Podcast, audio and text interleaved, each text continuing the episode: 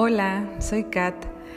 Hemos llegado a nuestra última parada en esta segunda temporada de podcast de inteligencia emocional y autoconocimiento. ¡Yay! Estoy feliz. ya estamos preparando la tercera temporada y hablaremos sobre sexualidad sagrada.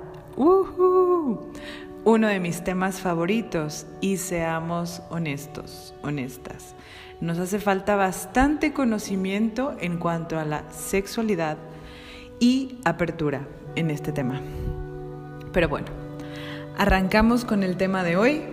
Es autodomesticación como un sentimiento destructivísimo versus libertad como el antídoto maravilloso.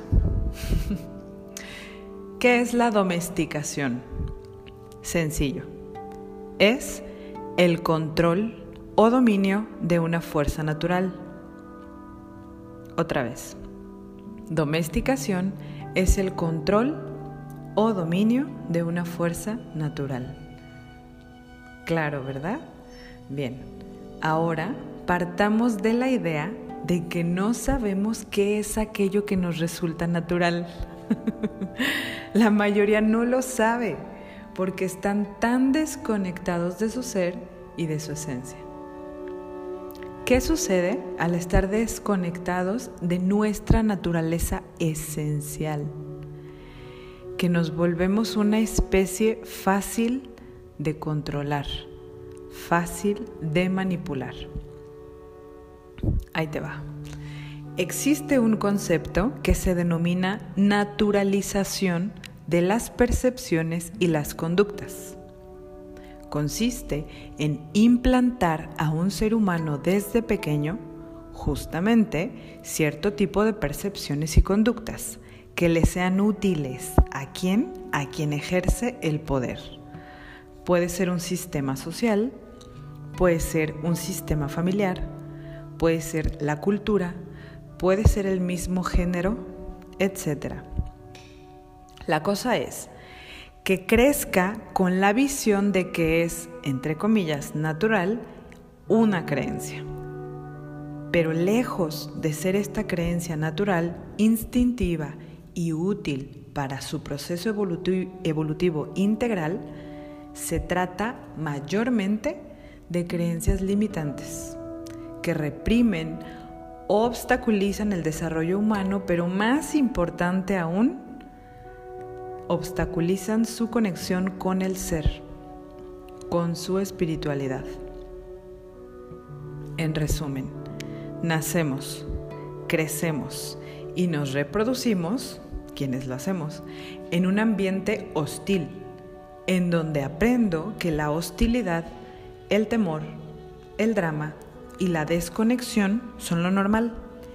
Y así vamos por la vida, perpetuando esta domesticación de nuestro ser, generación tras generación, replicando la desconexión, pero aún peor, imponiendo la autodomesticación a nuestros hijos, enseñándoles a limitarse, a desconfiar, a no creer en sí mismos y a vivir con miedo.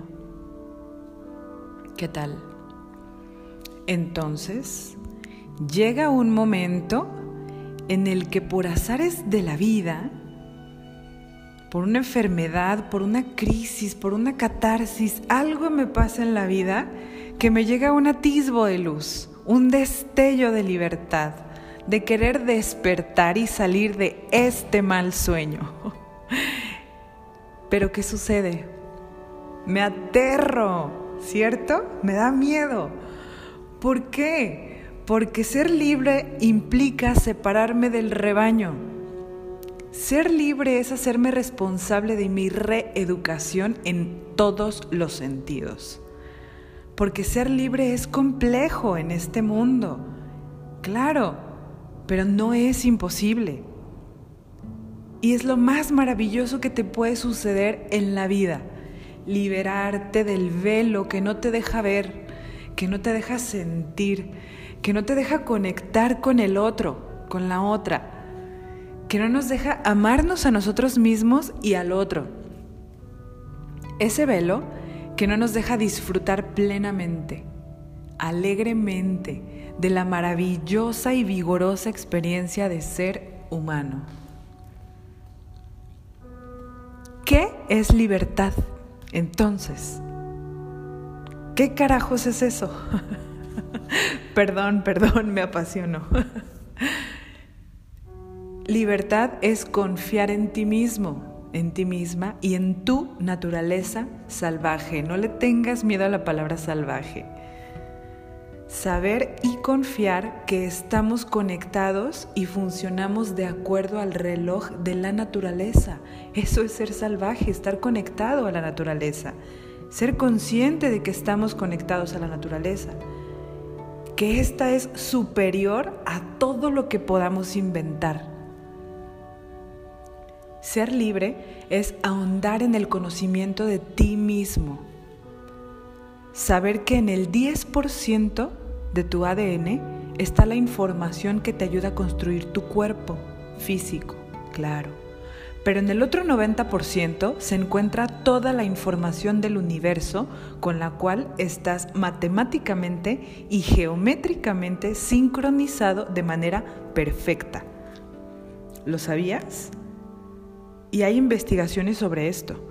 ¿Sabías que en ese 90% de tu ADN está el lenguaje para explicar la clarividencia, la intuición, la autocuración, la influencia de la mente sobre la energía y muchas cosas más? No te lo estoy inventando, investiga.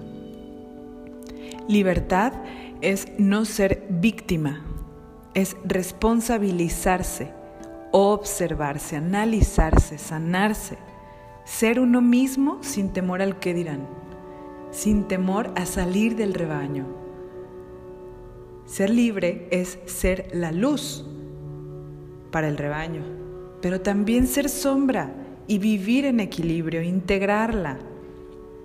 Vibrar alto, amarse, cuidarse, amar al otro, cuidar al otro, dar, servir, conectar, soltar cuando hay que soltar, gozar la vida con todos sus matices, sus claros y sus oscuros, porque los hay y es parte de la aventura.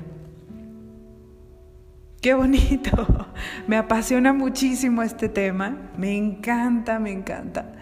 Y me encantaría que más seres humanos tengamos la oportunidad de conectar con la libertad, de entenderla, de vivirla, de experimentarla, de vivirnos ahí, ya, por siempre. ¿Para ti qué es ser libre? Me encantaría leerte o escucharte. Me encantaría poder tomarnos un café y charlar sobre esto. Espero que esta temporada te haya gustado tanto como a mí. Yo la disfruté muchísimo. Me hizo crecer bastante como no tienes una idea. Nos vemos en la siguiente temporada de Colibrí Dorado Podcast con un temazo, sexualidad sagrada.